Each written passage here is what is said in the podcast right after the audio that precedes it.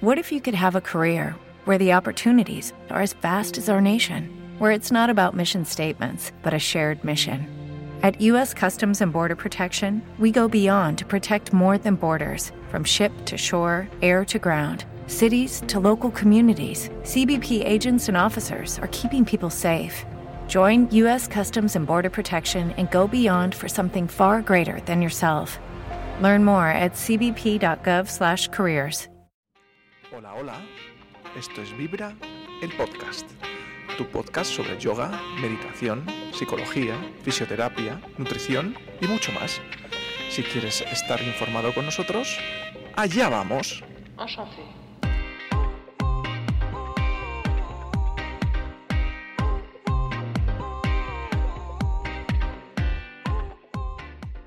Hola a todos, bienvenidos a un nuevo vídeo del canal. Hoy estamos con Iván Espartero, nutricionista aquí en Vibra Bienestar. Y bueno, pues eh, quiero empezar eh, a hacer una dieta vegana, eh, Iván. Esto que se lo ha planteado mucha gente a lo largo de, de la historia y no sabe cómo empezar. Mis motivos es, ¿es una dieta más saludable que el resto de dietas? ¿Hay que complementarla mucho? Realmente, a ver, si es verdad que se tiene a veces la concepción de que puede ser, o uno de los motivos puede ser el que es más saludable que una dieta omnívora, pero realmente ambas, ambos patrones pueden ser, pueden ser completos, pueden ser saludables, ¿vale? Si es verdad que una dieta vegana o una dieta vegetariana puede ser un poco más eh, complicado, entre comillas, porque quizá hay que tener ciertos nutrientes cubiertos, con ciertos alimentos, etc. Pero en principio eh, puede ser una dieta perfectamente saludable, pero siempre destacando también que puede ser igual de saludable que una dieta omnívora. No tiene que por qué tener ningún déficit ni, ni nada de eso. Ok, porque a ver, una de las cosas que me planteé es eh, de dónde voy a obtener los nutrientes, ¿no? Porque pues la proteína de la carne, de dónde puedo obtener los nutrientes.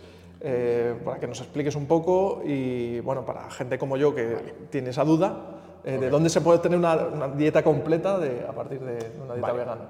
O sea, realmente digamos que hay ciertos nutrientes que se pueden o pueden ser un poco más complicados de conseguir, ¿vale? Digamos que voy a mencionarlos también y como dar un ejemplo práctico de algún alimento, ¿vale? Por ejemplo, la proteína, sí es cierto que, por ejemplo, en, dietas omnívoras quizás sea más común en carnes, pescados, huevos y lácteos principalmente, pero el principal, la principal fuente proteica en una dieta vegana o vegetariana siempre va a ser la legumbre, ¿vale? Es decir, ir incrementando poquito a poco el consumo de legumbre para evitar molestias intestinales, etc., ¿vale? Otro nutriente que puede conllevar un, algo más de complicación puede ser el hierro, ¿vale? Pero el hierro, por ejemplo, en las legumbres lo tenemos cubierto, ¿vale? Con ciertos tips, por así decirlo, pues acompañado con una fuente de vitamina C, por ejemplo, se puede mejorar su absorción, ¿vale? El calcio, que podemos encontrar en bebidas vegetales enriquecidas, en el tofu, eh, también podemos también tenemos algún otro nutriente como el omega 3, semillas de lino, por ejemplo, eh, vitamina D, pero bueno, en la población española ahora mismo la vitamina D está... Pero, cada, vez menos, cada vez menos. Exacto. Pero en principio, digamos, hay algunos nutrientes que pueden ser un poquito más complicados de... Realmente es como aprender a incluirlos en la alimentación y en principio se puede llevar una dieta vegana y vegetariana perfectamente. Eh, hay como un estigma, ¿no? Eh, que, es, que, hay, es una dieta que te tienes que suplementar de un montón de cosas, eh, de vitamina B, ¿no? ¿Esto es real hasta cierto punto como...? A ver, solo hay un único suplemento que es necesario sí o sí en dietas veganas y vegetarianas, que es la vitamina B12, ¿vale? La vitamina B12, sobre todo, en forma de cianocobalamina. básicamente porque es la forma activa, la forma que mejor se absorbe, etc. Es el único suplemento que sí o sí hay que tomar. ¿Qué ocurre? A lo mejor, imagínate, vas a la consulta del nutricionista, vas a la consulta del médico y detectan un déficit de hierro, o detectan, eh, sí, un déficit de hierro porque puede ser lo más común, ¿vale? Probablemente te pongan esa suplementación con hierro. Y aquí también, ojo, cuidado porque hay algunos suplementos que no son de, son de origen animal o pueden tener algún componente de origen animal, ¿vale? Pero en general, en una dieta saludable sin ningún déficit, el único suplemento obligatorio es la vitamina B12. Otra cosa que me planteé, ¿Es una dieta eh, recomendable para gente con algún tipo de patología?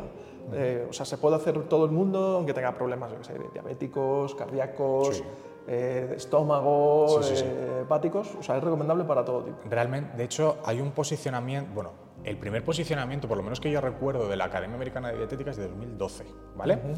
En el que el primer, la primera frase es, la dieta vegetariana y vegana es apta para todas las etapas de la vida, incluyendo niños, bueno, infantes, tal, deportistas, embarazadas, incluso se puede adaptar a patologías, ¿vale? Entonces, imagínate pues una persona pues hipertensa, eh, diabética, persona con problemas intestinales, se pueden adaptar las pautas a una dieta vegetariana o vegana, que puede ser a lo mejor un poco más complicado porque quizá hay menor abanico de alimentos o quizá a veces que no es la alegría de la huerta, Ya. ¿vale? Pero se puede adaptar perfectamente. Ok. Y yo, otro tema que veía es la difícil planificación para no estar comiendo siempre lo mismo. ¿no? Veía casos de amigos que lo único que comían era pasta. ¿vale? Y entonces eh, me decían, "No, joder, estoy, eh, he empezado con una dieta vege- eh, vegana, vegetariana y tal. Y yo, "Pero, macho, si te veo, si te veo enorme. Vale. Eh, es, es cómo hacer una dieta vegana saludable, cómo equilibrarla. Cómo...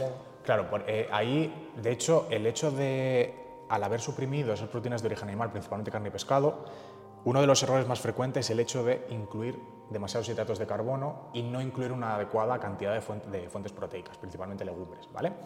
Entonces, eh, es cierto que mm, es, mu- eh, es muy fácil el hecho de cometer ciertos errores a la hora de, quieras o no, cambiar tu alimentación y por eso muchas veces en personas que a lo mejor quieren hacer esa transición a una alimentación vegetariana o vegana, eh, yo siempre recomiendo que por lo menos al principio acudir a, al fin y al cabo, un nutricionista especializado Sí, claro.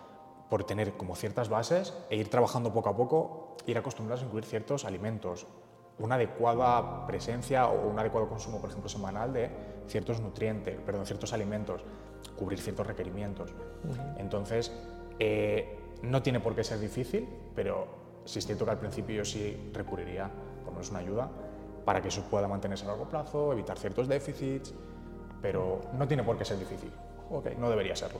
Por ejemplo, un ejemplo que me, eh, me pasaba a mí cuando planteándome la dieta, ¿qué desayunar, no? ¿Qué desayunar? Que porque claro, tú piensas, bueno, sí, me puedo ir a las típicas galletas, tal, cereales, Vale. pero eh, claro, no, huevo, eh, tal, embutidos, no puedo tomar. un desayuno tipo, para que podamos, me, me pueda hacer una idea. Vale. Mira, sobre todo ahora que has dicho el tema, hay veces que muchos productos tienen el reclamo vegano o vegetariano Sí. y eso no los convierte en saludables, ¿vale? Y luego también, eh, por ejemplo, en el caso de vegetarianos, es decir, aquellos que pueden consumir huevos, lácteos o alguno de los dos, hay ciertos embutidos que están ap- aptos para vegetarianos, ¿vale? Porque están a base de clara de huevo. ¿Son la mejor opción? No. Ya. Pero bueno, siempre está como esa versatilidad o pues, yo siempre animo a probar diferentes productos que probablemente por experiencia personal a mí no me gustan. Ya, no, no. vale pero que existen sobre todo y hacer esa diferencia de que puede haber ciertos eh, productos típicamente omnívoros que pueden estar o se, eh, o se pueden hacer para ese tipo de población vale en cuanto a desayunos se me pueden ocurrir mira sobre todo a lo mejor uno de los nutrientes que hemos mencionado antes a lo mejor el omega 3 vale puedes incluir un pudín de chía vale Eh, simplemente pues con bebida vegetal o si consumes leche leche eh, echar como yo te diría medio vaso tres cuartos un par de cucharadas de semillas de chía y mete en la nevera se va a quedar una textura así, tipo pudding, tipo más gelatinosa, y lo complementas luego con fruta, con eh, nueces, con lo que tú quieras. Luego, digamos, unas típicas tostadas, ¿vale? Eh, ahí podemos incluir aguacate, podemos incluir tomate, aguacate con semillas de lino, eh, podemos incluir, por ejemplo, eh, en el caso de que seas mm, ovo lacto vegetariano, pues incluir un huevo poché o un revuelto. En el caso vegano, pues a lo mejor levadura nutricional para dar ese sabor como a queso, nueces, es decir, hay diferentes, Ok. diferentes opciones. Y otra cosa que me pasaba que yo pensaba, digo, bueno, cuando salga con mis amigos, es como un desafío social, ¿no? Ellos quieren ir a, yo que sé, a comer en un restaurante donde normalmente es tan difícil encontrar un, digamos, una oferta vegana en los restaurantes o cómo plantearlo, mm, hacer un menú antes de salir, cómo, cómo, cómo hacerlo. A ver, sí es verdad que muchas veces, sobre todo en personas veganas, se acaba comiendo patatas fritas, ensalada mixta y poco más, ¿vale? En personas vegetarianas siempre a lo mejor está el típico tortilla de patata o cosas así. Eh, sí es cierto que cada vez hay más oferta. A ver, hay, por ejemplo, un asador Hombre, es difícil, difícil, que tengan más allá de esas patatas fritas y esa ensalada mixta, pero eh, cada vez en restaurantes se están, eh, se están ampliando el abanico de opciones vegetarianas una barbaridad, de poder encontrar incluso productos a base de soja, seitán, eh, guisante texturizado, por ejemplo. Entonces, siempre va a ser un poco más sencillo en personas vegetarianas, pero cada vez hay más inclusión de productos o de platos típicamente veganos y que podemos encontrar cada vez más al alcance. También podemos ir a los típicos restaurantes que es únicamente opciones vegetarianas y veganas que siempre han estado ahí, ¿vale? Pero sí es verdad que se está avanzando bastante y hay mucha más oferta de, de platos veganos y vegetarianos. Que- que me- no es, es salir y comer pasta o, o con champiñones o, o- o eso, patatas fritas. Ya no tiene por qué haber, hay, ci- es verdad que... Hombre, cada vez hay más, cada vez hay Claro, más. y ciudades Madrid, Barcelona, Sí, sí, sí. hay muchas más opciones, ¿vale? Y como nutricionista, eh, algunos recursos que me puedas dar, de, donde, por ejemplo, blogs, libros, digamos, no solo yendo a la consulta del nutricionista, sino Sí. para estar, para yo estar en casa y poder usarlos. Realmente hay, yo digamos, personas a lo mejor que vienen para hacer esa transición, yo siempre les recomiendo un libro que es casi desde una nutricionista que se dedica eh, exclusivamente a divulgación también de alimentación vegetariana y vegana y de es- yo creo que es de, yo creo que fue de las primeras incluso en hablar de ello, que es Lucia Martínez, que tiene un libro que se llama Vegetarianos Conciencia, ¿vale? Digamos que es como toda la base de aquella alimentación vegana, vegetariana, de forma saludable, cómo cubrir requerimientos y demás, puede ser un, un recurso interesante. Yo diría, o sea, para mí esa es, es como un poco la Biblia la de base, Biblia, ¿vale? Y luego sí es verdad que hay muchas, eh, por ejemplo, la Unión Vegetariana Española, ¿vale? Mm. También está la Internacional, ¿vale? Pero la Unión Vegetariana Española tiene bastantes recursos, incluso tiene listados de restaurantes, tiene bastantes opciones y yo creo que un poco con esas dos opciones y luego ya si es algo más específico, cómo incluir las semillas de chía, cómo incluir las semillas de lino. Hay, hay, hay bastantes cada vez más herramientas de eso. Sí. Bueno, también en redes, ahora Instagram, Mucho. TikTok, encuentras un montón de recetas. Sí. Y una, una última duda que tengo es eh, cómo adaptarlo al deporte. De, por ejemplo, yo voy al gimnasio o voy a hacer, digamos, carreras eh, tipo running, tipo ciclismo más largas.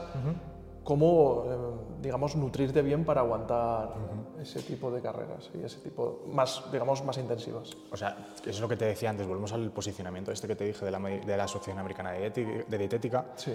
Se puede adaptar. Es decir, sí. es cierto que hay un componente que quizá no está tan presente en personas deportistas, que es por ejemplo el tema de la saciedad, ¿vale? En personas veganas va a haber un mayor componente de saciedad porque, por ejemplo, la principal fuente de proteínas pues, va a ser la, la legumbre. Sí. Tiene un mayor componente de saciedad más que, por ejemplo, una carne, un pescado, ¿vale? Entonces, eh, ¿se puede hacer? Sí. Hay que adaptar a lo mejor un- con, con- puntualizando más, quizá dando herramientas a lo mejor para enriquecer ciertos platos, llegar a un volumen, a una ingesta calórica suficiente, proteica y demás. Puede ser un poquito más complicado ahora. Hacerse se puede hacer sin ningún problema. Ok. Y un- unos últimos consejos que me dieras para, oye, eh, esto si quieres tra- transicionar a una dieta vegana, esto, este es el A, B, C.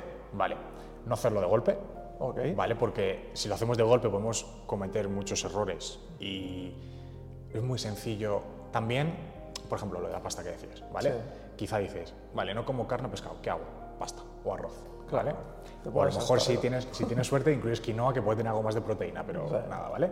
Eh, y muchas veces se pueden cometer en ese tipo de errores. Entonces, hacerlo de una forma más pausada, es decir, primero quizá eliminando la carne, poco a poco ir disminuyendo el consumo de pescado y ya ir poco a poco explorando también opciones, pues quizá a lo mejor platos más típicos, veganos, vegetarianos, y, y paralelamente sobre todo incluyendo la parte de legumbre, que es una parte esencial y que suele costar bastante. Vale. Porque el cuerpo, si tú lo haces del tirón, puede sufrir, ¿no? Sobre todo, ya, ya no es tanto sufrir el cambio, ¿vale? Pero sí es verdad que nosotros nos podemos quedar faltos de ideas, eh, podemos decir, ¿qué hago ahora? Ya, ¿Vale? y acabas Pasta, arroz, mismo, sí, eh, claro. Tirar a productos a lo mejor, digamos, ya ultraprocesados, tipo hamburguesas vegetarianas, Ya. que por ejemplo muchas de ellas no suelen tener una gran cantidad de proteína o la proteína que tienen no suele ser de gran calidad. Mm, ir de forma paulatina, ir sustituyendo, ir investigando también un poco. ¿Qué puedo hacer con legumbres? Ya no consumo carne. ¿Qué puedo hacer con legumbres? ¿Qué puedo Ok. ir poquito a poco? Ok. Es el primero, ir poco a poco. El siguiente, El siguiente yo te diría, eh, si por ejemplo estás pensando en hacer una dieta ovo-lacto-vegetariana, ¿vale? Es decir, consumir huevos y lácteos. eh, evitar un consumo excesivo de, este producto, de estos productos y sobre todo en el momento en el que empiezas o has eliminado el pescado, suplementate con B12, ¿vale? Eso sí o sí. También llevar un control de analíticas, ¿vale? Ya siguiente punto, llevar un control de analíticas a lo mejor anual, pues para evitar lo más común quizá, o lo que yo suelo recomendar es para saber que el estatus de B12 está bien, ¿vale? Que el estatus de hierro está bien, es decir, ir teniendo también un control periódico, que avanzas hacia una dieta vegana. No hay que hacer nada más especial, sino ir intentando adaptar, tener versatilidad en la cocina, que también es importante una dieta vegana. Y realmente se son como, he mencionado creo que cuatro, cuatro pasos un poco, o cuatro bases, por así decirlo, para, para transicionar un poco a esa alimentación vegana. Ok, bueno, pues ya sabéis que Iván pasa aquí consulta en Vibra todos los jueves. Eh, todo lo que queráis saber, no solo de dietas veganas, cualquier tipo de dieta, todo el servicio de nutrición que necesitéis está aquí con nosotros. Nos podéis encontrar en www.viverabienestar.com. Y muchas gracias, Iván, por venir. Bueno, por venir, ya estaba aquí, Ya- ya pero estaba aquí. hemos parado un momentito para grabar esto. Eh, cualquier cosa, haremos muchos más vídeos y más podcasts sobre más tipos de dietas y, y para que os sirvan a todos. Muchas gracias. Hasta luego. Chao, chao.